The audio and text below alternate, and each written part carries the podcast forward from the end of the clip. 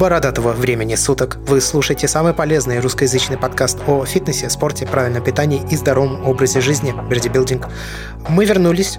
Мы отсутствовали аж почти полтора месяца, в основном по моей вине. Прошу за это прощения у всех слушателей и у всех людей, кто поддерживает нас на Патреоне, потому что вообще мы должны выпускать после шоу, но их не было ввиду того, что, ну вот банально не получалось записаться. Но, как обычно, я Андрей Барышников и Роман Юрьев сегодня здесь Привет, Ром. Привет, Андрей, и всем привет, кто нас слушает. Будем обсуждать баню. Баня не та, которая в интернете, куда вы ссылаете всех своих э, негодователей, а баня обычная, баня такая, куда ты заходишь и паришься, и тебе становится жарко, потом ты потеешь.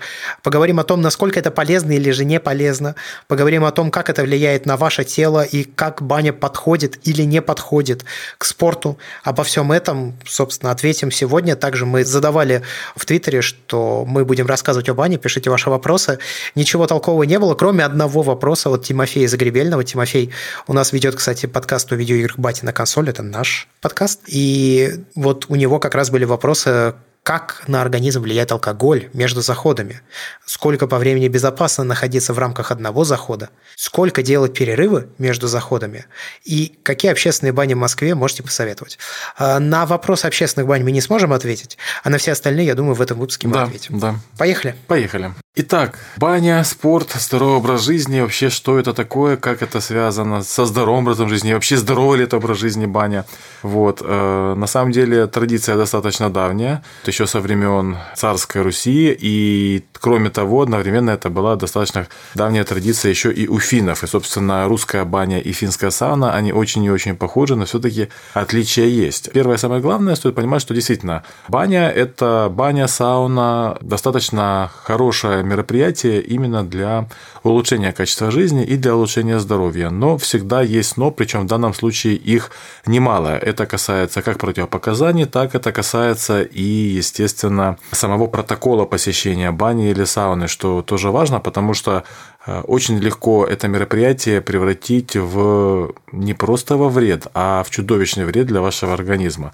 Вот. Ну, в общем-то, начнем потихоньку. Я на самом деле баню очень люблю, причем мне удалось испытать, помимо традиционная, то есть баня э, русская, там с вениками и так далее, сауна, чем они отличаются, еще поговорим. Э, я испытал еще и водяную баню японскую Афуро, то есть, причем это было в Токио, об этом я отдельно расскажу, национальная токийская баня. Вот. Э, хамам тоже пробовал. Хамам это чья баня? Хамам это турецкая баня. Причем я именно хамам в Турции пробовал, потому что подобный вариант был в... Как-то я в Москве был, в большом спортивном комплексе, там штук 5 или 6 разных бань, и там тоже был хамам, но это отличие достаточно большое от классического турецкого хамама. То есть э, сами кондиции, ну, как помещение, температура, влажность похожая, но само мероприятие было совсем другое. Вот. Ну, опять же, интересно. Ну, давай из общей информации о том вообще, насколько это полезно или вредно. Я, кстати, тоже баню люблю, но у меня после бани абсолютно всегда на следующее утро глаза полностью залеплены. Ну, знаешь, когда ты просыпаешься, корочки в глазах, да? Да, да, да. А у меня после бани на следующее утро всегда залеплены глаза вообще целиком. Ну, то есть мне прям нужно очень много их отдирать, и это меня немножко, конечно, напрягает. У меня не, не залеплены целиком, но слегка глаза закисают, да, есть такое дело. Ну, у кого как, то есть, может быть, там активно работают э, слезные железы, еще что-то, ну, такой момент есть. В общем-то, какая от бани польза? Ну, первое, это, естественно, э, улучшение общего кровотока, э, это улучшение микроциркуляции крови по мелким капиллярам. И что самое интересное, доказано, что воздействие высокой температуры, то есть будь то влажный воздух или сухой воздух, оно в частности для спортсмена, позволяет увеличить капиллярную сетку. То есть, грубо говоря, количество капилляров оно увеличивается, это лучше снабжает кровью мышцы. А, такой, собственно, эффект вообще от спорта в принципе есть, от работы с отягощениями. То есть, когда а, расширяется венозная сетка, то есть капилляры растут, их все больше, больше, больше, опять же, выделяются и так далее. А, но баня, опять же, дает такой эффект. Это если говорить о такой, ну, о глобальных эффектах. А второй – это хороший момент э, для лимфотока, чтобы лимфа хорошо по телу бежала. Кстати, опять же, если говорить о лимфе, у йогов есть э, некоторые упражнения, когда человек стоит э, на голове, то есть вверх ногами. Так вот, вообще есть такая практика, когда вы просто хотя бы в день минуту стоите вверх ногами, будь то на голове или на руках. Очень классная штука для лимфы. Но, опять же, вернемся к бане. А, далее, это хорошая процедура для кожи, то есть для очистки кожи, для, скажем так, омоложения частичного, то есть, ну, по сути, верхний слой сходит, очищается, и помогает, в частности, если какие-то с кожей есть небольшие проблемы, то есть, э, ну, если нет противопоказаний к посещению, об этом тоже поговорим отдельно. Плюс, опять же, если говорить о спорте, то очень хорошо для восстановления мышц. То есть оно, баня позволяет эти мышцы достаточно хорошо расслабить. И э, я даже читал интересные моменты по бане, что, мол, способствует выводу молочной кислоты. Но это на самом деле, скажем так... Э, Неправда. Неправда, да. Молочная кислота покидает свои, скажем так, э, депо, вернее, она используется организмом в течение часа после тренировки, потому что, опять же, молочная кислота является так называемым энергетическим пируватом и используется организмом довольно быстро.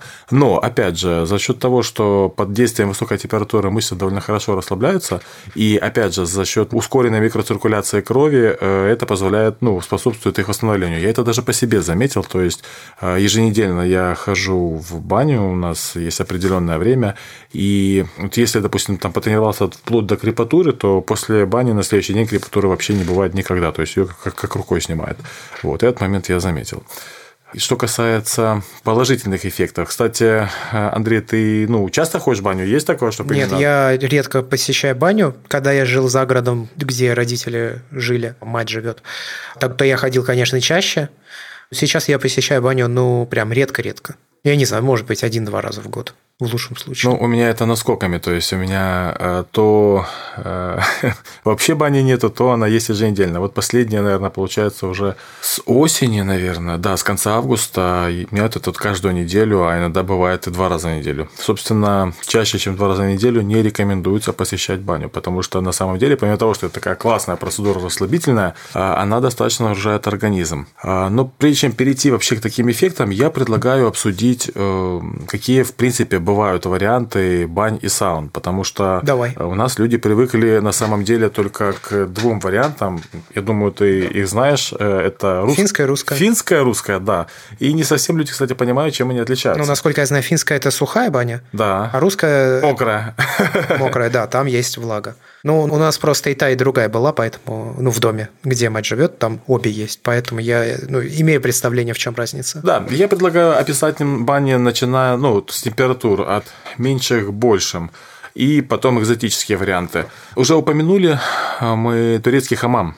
Это так называемая паровая баня, температура воздуха 40-45 градусов, небольшая как для бани, но при этом а, влажность 90-100%, то есть практически максимальная влажность. Там буквально все в пару, за паром ничего не видно. Это кошмарно жарко, я так понимаю, ощущается? Нет, нет, нет, нет, очень нет? мягко. Кошмарно жарко не ощущается. На самом деле пар, но это ж не вода. Если бы это была вода, то жарковато. И такие ощущения есть в японской бане, об этом чуть позже расскажу. Просто когда я был в Буэнос-Айресе, у них там влажность составляла 80 с чем-то процентов, а температура была что-то типа 36 или 32, ну что-то такое. И вот у нас было так, что мы просто выходили на улицу, проходила ну, может быть, минута, и ты целиком и полностью мокрый, вообще весь. Мне кажется, что в бане должно быть еще тяжелее, ведь мало помещения, вообще нет ветеровочка, ничего такого. Ну, не знаю, мне не тяжело. Опять же, могу рассказать про свой опыт посещения именно турецкого хамама в Турции, когда в Стамбуле были с женой, ездили. Вот. Там это целая процедура, то есть там прям тебя как что-то типа массажа, пеной намазывают, размазывают, там по командам все это дело говорят. А, ну, там есть главный товарищ, который заправляет всем, вот, и ну, на самом деле очень круто. Ну, а расскажи, вот ты пришел, и что происходит с тобой дальше? У каждого человека есть свой, я даже не знаю, как это сказать, банщик, парильщик, то есть у женщин женщина, у мужчин мужчина, это в Турции было.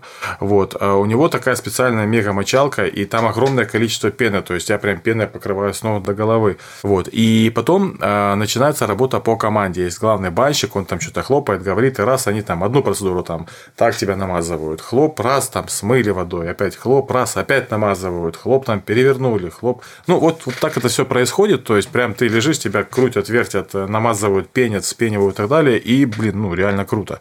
И, и еще крайне важный момент, в хамаме надо не сидеть, а именно лежать на теплом поверхности. Прикинь, каково работать людям, вот этим банщикам, которые целый день проводят в этой бане. Я думаю, это просто человек, который, во-первых, привык, а во-вторых, он физиологически хорошо, то есть генетически, может быть, такому переносит. Переносит, да, да. Потому что, опять же, я когда-то пару раз помахал веником в русской бане, я думал, я там сдохну. Я не знаю, как там эти профессиональные банщики там это и машут, и машут, и машут, и колбасят. Это...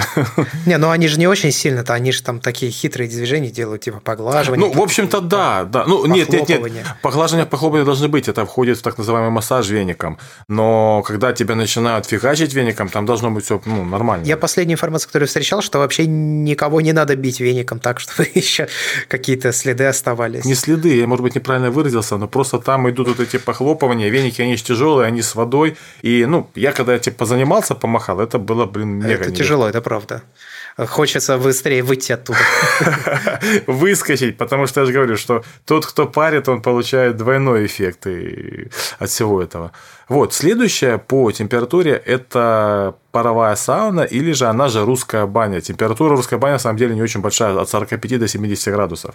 А при этом влажность от 40 до 60%, вот классическая. И опять же, влажность высокая, температура средняя, но даже при небольшой температуре пропаривается тело сильнее, чем в финской сауне на нижних температурах. То есть для финской сауны нижняя температура это 70 градусов.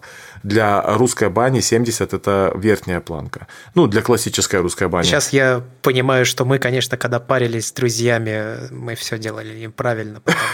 В русской бане у нас была температура где-то 120. Да-да-да. А когда я ездил к другу за город далеко, в глубокое-глубокое Подмосковье, у него, ну, это, это что-то типа дача, это находится у его деда и бабки. И его дедушка, он парится, ну, регулярно. Для него это нормальная процедура на протяжении последних, сколько, я не помню, говорил, то ли 30, то ли 40 лет. Так его дедушка парится в 180, и ему норм. Охренеть. Я зашел такой, ага, окей, 10 секунд, и я вышел.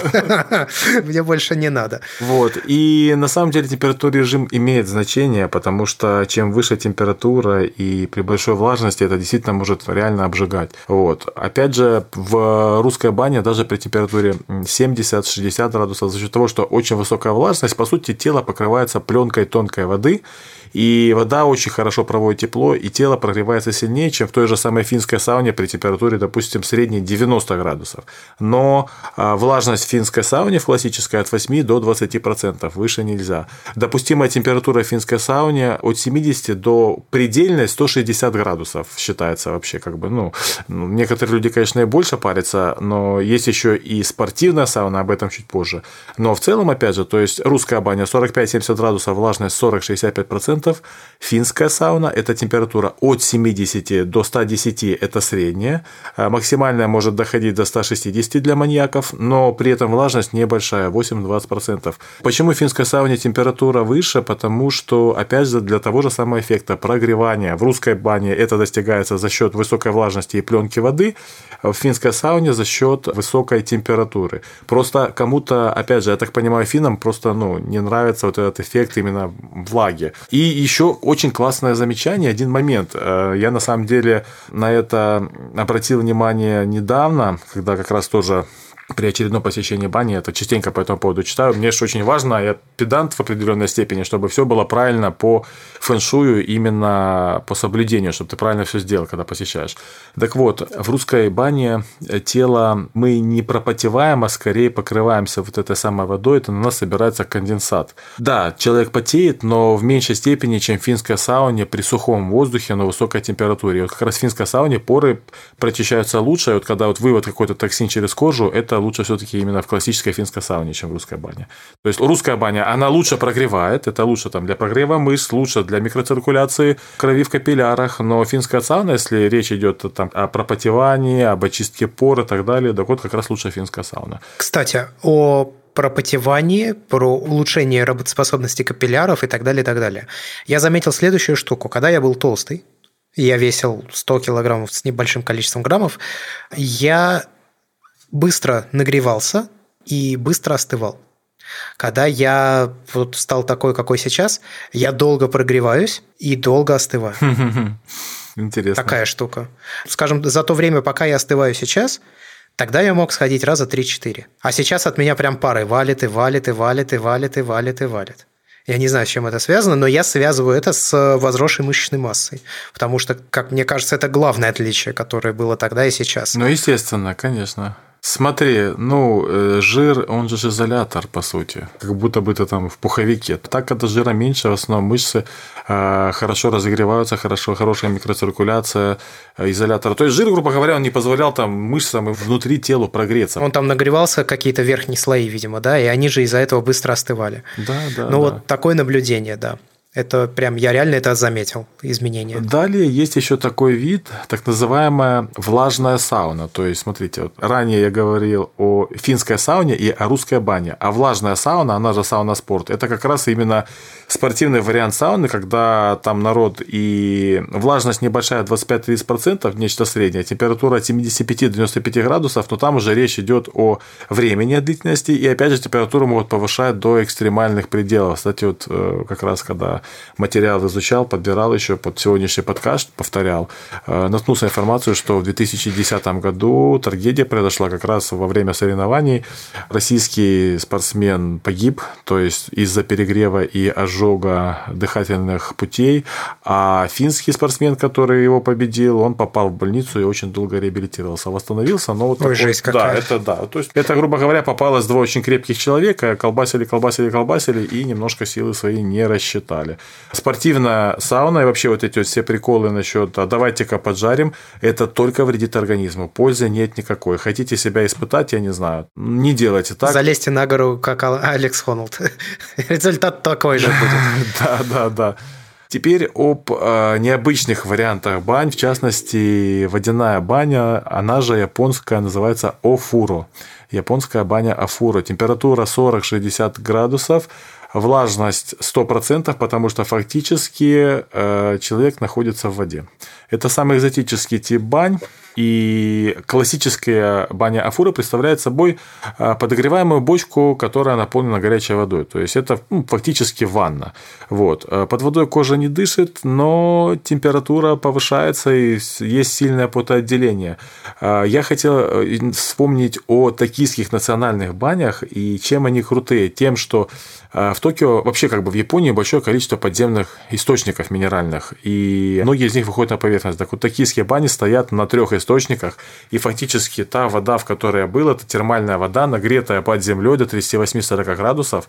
Вот, и там вот заходишь, садишься вот в эту 38-40 градусную ванну, посидел, вышел, там походил, опять посидел, вышел, походил. Одна из ванн была прямо на улице, а мы ездили в феврале, и это выходит, что есть там 1-2 градуса температура воздуха, а заходишь, залазишь в эту горячую источник, ты понимаешь, особенно кайф, прикол, что ты понимаешь, что это прямо из-под земли, это натуральная вода, там, минерализированная, и сидишь вокруг цветочки, красота, ну, э, не цветочки, а декоративные эти деревья, ну, я не знаю, как это в Японии они это все делают, но прям кайф, ну, было, конечно, прикольно, вот, это то, что мне очень запомнилось, именно и токийские бани, и вот для них вот это баня, то есть пришли, там, либо это бочка подогреваемая, либо это вот именно источник такой теплый. Это звучит как очень комфортный способ расслабиться. Так и есть есть там, опять же, мне что понравилось, что фактически вот ты когда... Там такие кабинки потом в этом большом помещении, там где баня, и там ты можешь, а, начиная там от э, побриться, все, что можно только побрить, заканчивая крема, масла, и это все прям там стоит, ну, то есть тебе это предоставляет баня.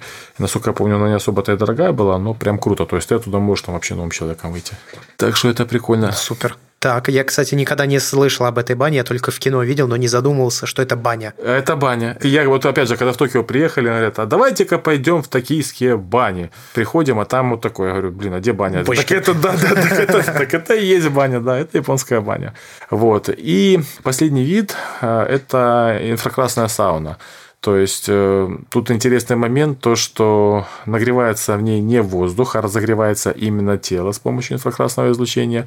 Прогрев это даже глубже получается, чем при финской, при русской, при какой бы то ни было.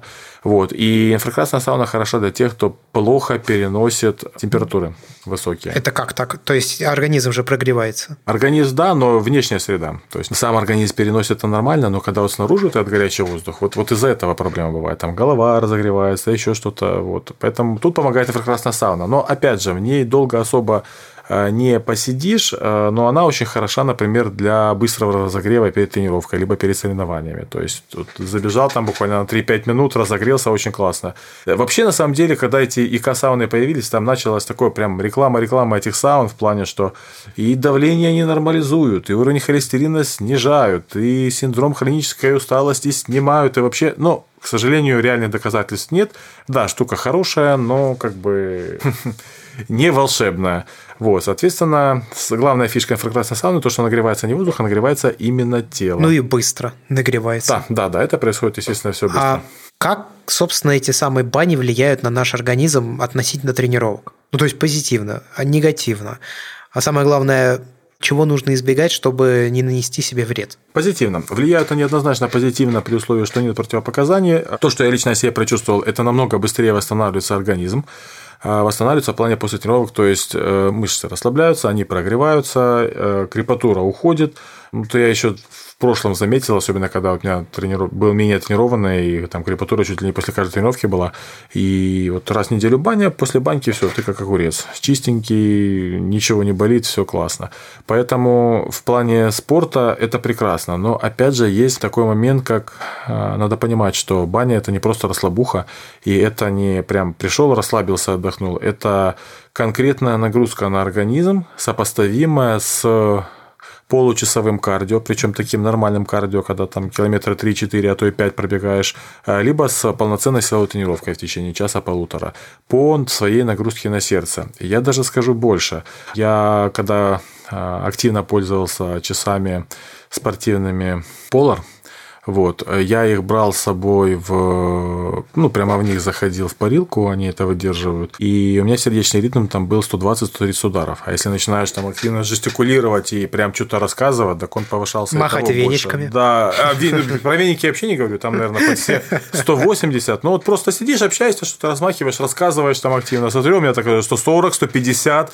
Вот. То есть, это такая нагрузка хорошая. Поэтому рекомендуется чтобы э, подобное мероприятие, баня, сауна была не чаще двух раз в неделю. Это первое. И второе.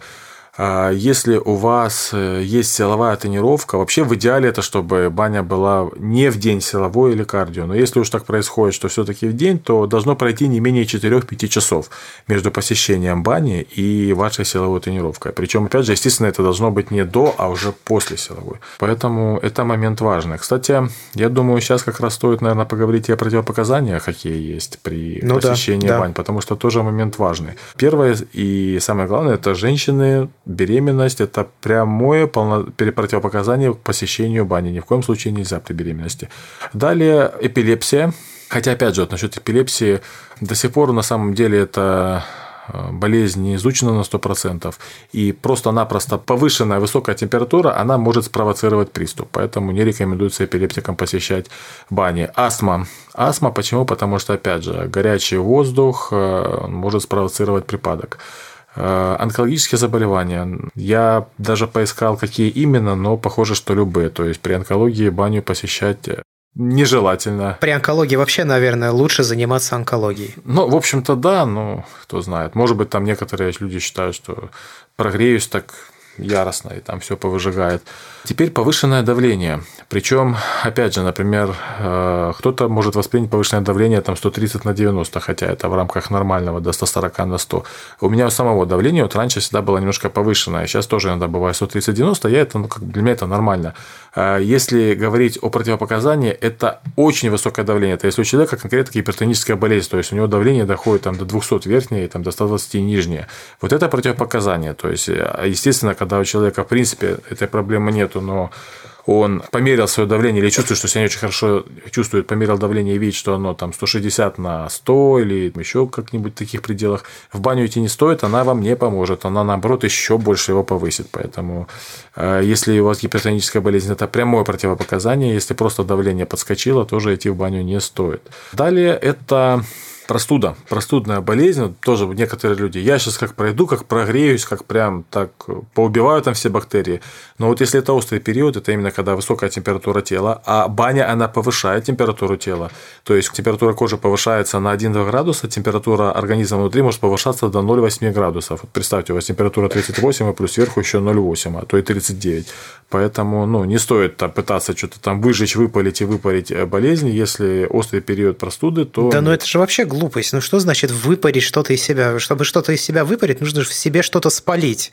Соответственно, если ты что-то выпариваешь, то у тебя и живое должно тоже нормальное сжигаться. Я от людей столько слышал всяких моментов насчет простуды, самолечения, поэтому я ничему не удивляюсь, лучше это озвучить. Вот. А есть еще такой момент – плохая переносимость высоких температур. Вот некоторые люди просто переносят плохо, но я по жизни и общаясь с людьми, и с клиентами, и в целом заметил, что в основном это у людей, у кого давление пониженное. То есть не болезнь, а именно по жизни пониженное давление. То есть вот бывают люди, у кого там 100 на там, 60 – это нормальное давление, или там 90 там, на 60. Вот. Э, обычно они переносят температуру плохие плохо. То есть человек заходит, и он себя просто чувствует ну, дискомфортно, ему там неприятно. Так вот, э, в таком случае не стоит себя заставлять и не стоит думать, что вы просто не привыкли. Вот если вы себя чувствуете дискомфортно, вы по жизни переносите повышенные температуры плохо, не надо себя заставлять, не надо этим заниматься, баня не для вас. Это норм. Это норм, конечно. Более того, опять же, добавлю, э, если вы, опять же, все хорошо, ходите в баню, все нормально, но вот, вот в определенный день заходите и вам плохо, или даже не плохо, а вот неприятно, прекратите посещение, выходите, потому что закончится это либо мигренью, либо просто острой головной болью, либо вплоть до тошноты. Это я могу сказать по себе. То есть у меня такое бывало, когда вот приходишь, вроде как все нормально, целый день было все хорошо, а в бане, ну, ну, дискомфортно. Ну, думаешь, уже вот пришел, уже там общаешься с людьми, ну ладно, перетерпишь. Так вот, каждый раз, сколько раз я не перетерпел, вот 100% из 100 я себя потом плохо чувствовал. Поэтому, если у вас, вы себя почувствовали плохо в самой бане, или же вот все время все было хорошо, а в этот день нет, э, не надо себя перебарывать, то есть прекращайте заходы в парилку, просто посидите в предбаннике, то есть подождите, попейте с людьми чай. Ну да. Далее, хронические заболевания в стадии обострения тоже это противопоказание ну, прямое для посещения бани, потому что будет только хуже. То есть вы не уберете эту самую стадию обострения, сделаете хуже. И последнее это из таких известных первые полгода после перенесенного инсульта или инфаркта. Нежелательно, потому что сердечно-сосудистая система слаба после этого. Ну, я еще тогда могу добавить, что после операции на глаза если мы конкретно, то лазерной коррекции, как минимум. Я точно знаю, что нельзя, чтобы был резкий перепад температуры, нельзя в, очень, в экстремально низких находиться температурах, в экстремально высоких температурах. Ну и баню, соответственно, первые там несколько месяцев тоже не стоит посещать. Или там первые несколько недель, что-то да. такое. Я уже, ну да, я давно делал операции, точно не помню, но об этом на самом деле врачи после операции говорят, так что вряд ли, если вдруг кто-то соберется делать себе операцию, для него это будет неожиданностью, и он об этом не узнает знает, вам сообщат. Ну, в общем-то, да. Главное следовать этому, потому что я тоже сталкивался с разным. Пожалуй, ключевой вопрос от того же Тимофея, да и вообще это, наверное, такая вещь, которая в нашей, по крайней мере, культуре присутствует сплошь и рядом.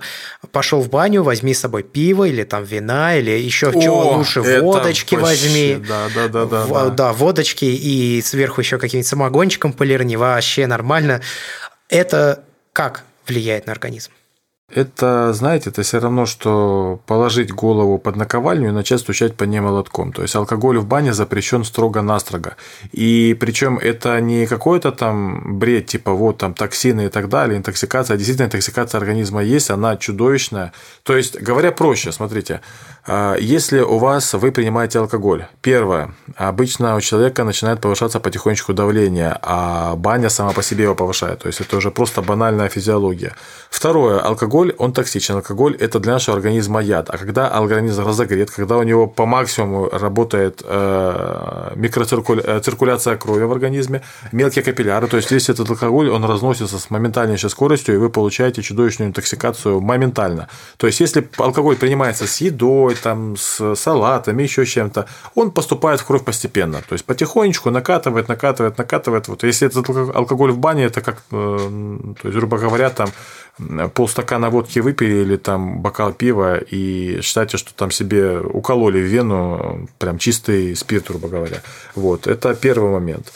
А, второй момент э, – работа желудочно-кишечного тракта. Смотрите, э, если говорить о протоколе посещения бани, то мы, собственно, к нему уже подошли. И один из, э, один из его элементов – это строго запрещенный алкоголь. Так вот, если у вас работает желудок, и вы идете в баню, э, ждите либо проблем потом с ЖКТ, то есть вплоть до остановки желудка, либо общего состояния очень плохого, потому что вы нарушаете вообще полностью весь физиологический процесс адаптации организма под высокую температуру.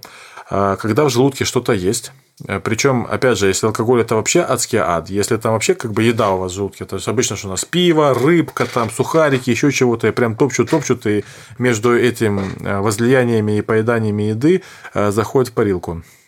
Желудок стягивает на себя огромное количество крови для того, чтобы это все переваривать.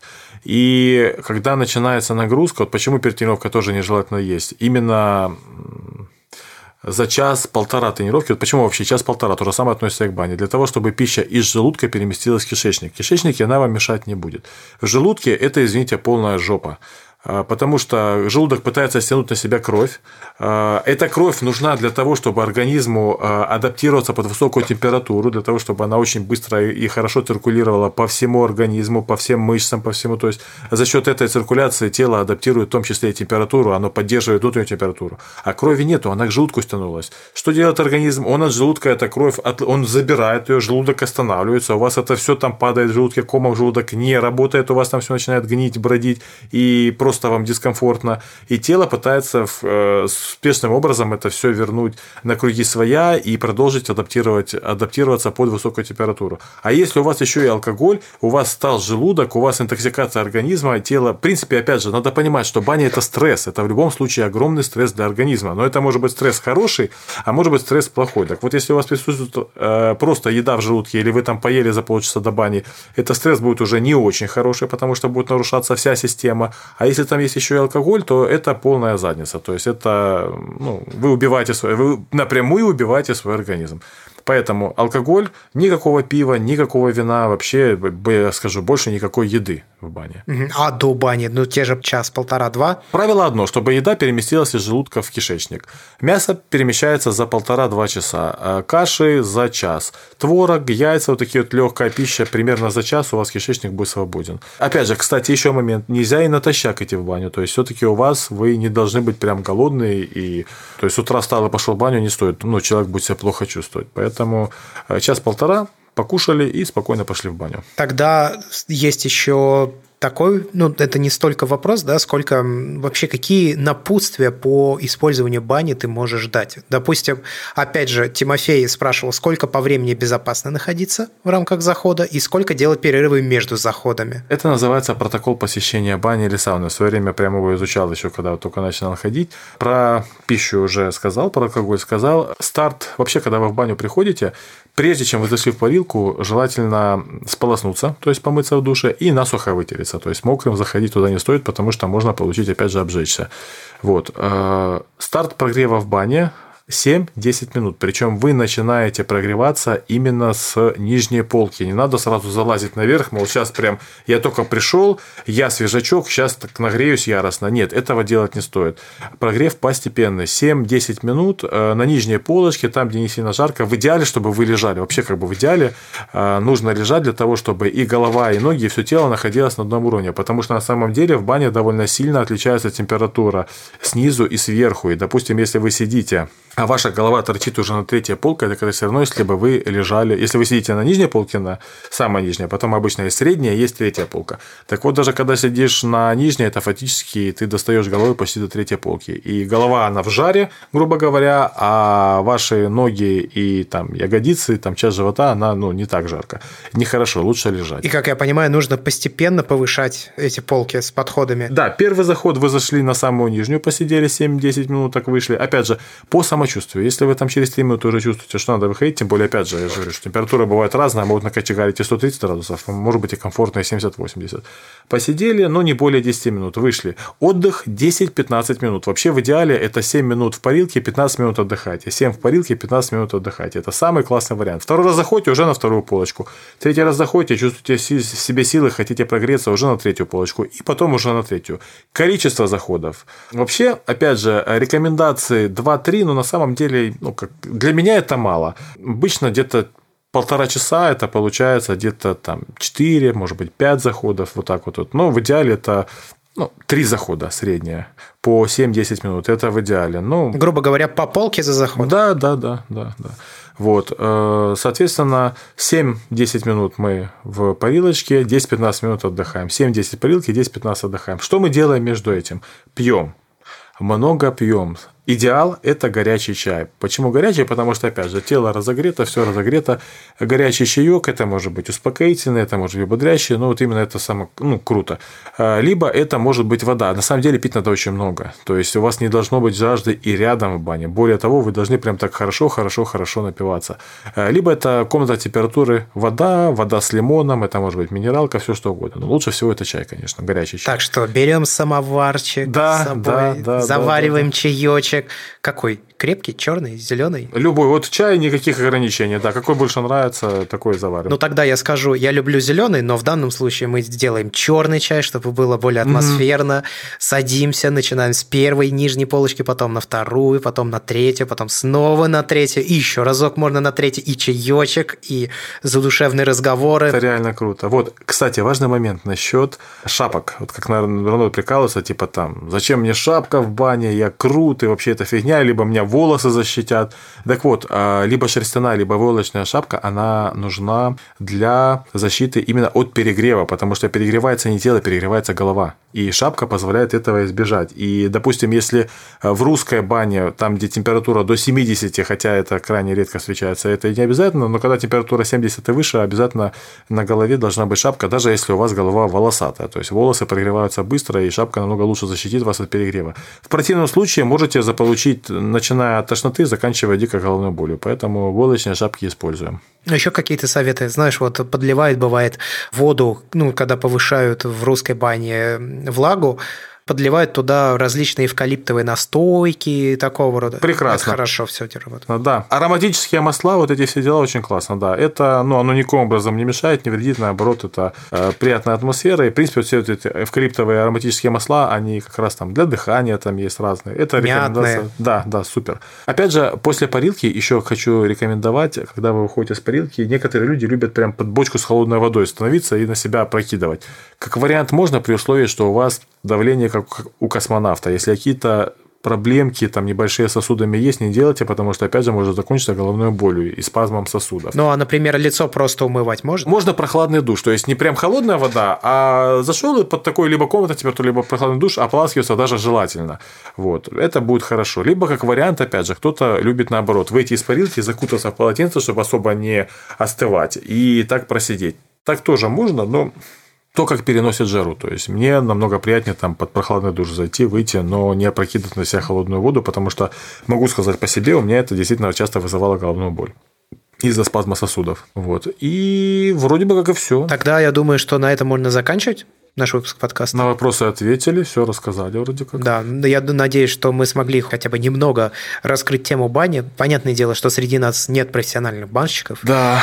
Может быть, для этой темы стоило бы его найти. Может быть, мы когда-нибудь его еще найдем и вернемся к этой теме в каком-нибудь из следующих эпизодов.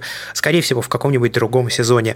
Если у вас есть вопросы, вы можете задавать их нам на почту editor.sobachkaberdicast.com. Ну а если вы находите наш контент полезным, ну или интересным, хотя хотелось бы, конечно, считать, что мы делаем полезный именно в данном подкасте контент, то вы можете заходить на сайт patreon.com berdicast и поддерживать нас деньгами, выбирая соответствующий тариф и получать доступ к дополнительному после шоу. Это аудио, где мы обсуждаем отвлеченные от тренировок темы, хотя иногда, как, допустим, сейчас мы обсуждали, там, я снова о гирях своих рассказывал, да, там, как растут силовые показатели, как хочется достичь а, какого уровня третий разрядник, МСник и так далее, и так далее, и так далее. В общем, с вами были два человека. Это я, Андрей Барышников, и это вот Роман Юрьев. Да, это я. До скорых встреч. Пока. Всем счастливо. запись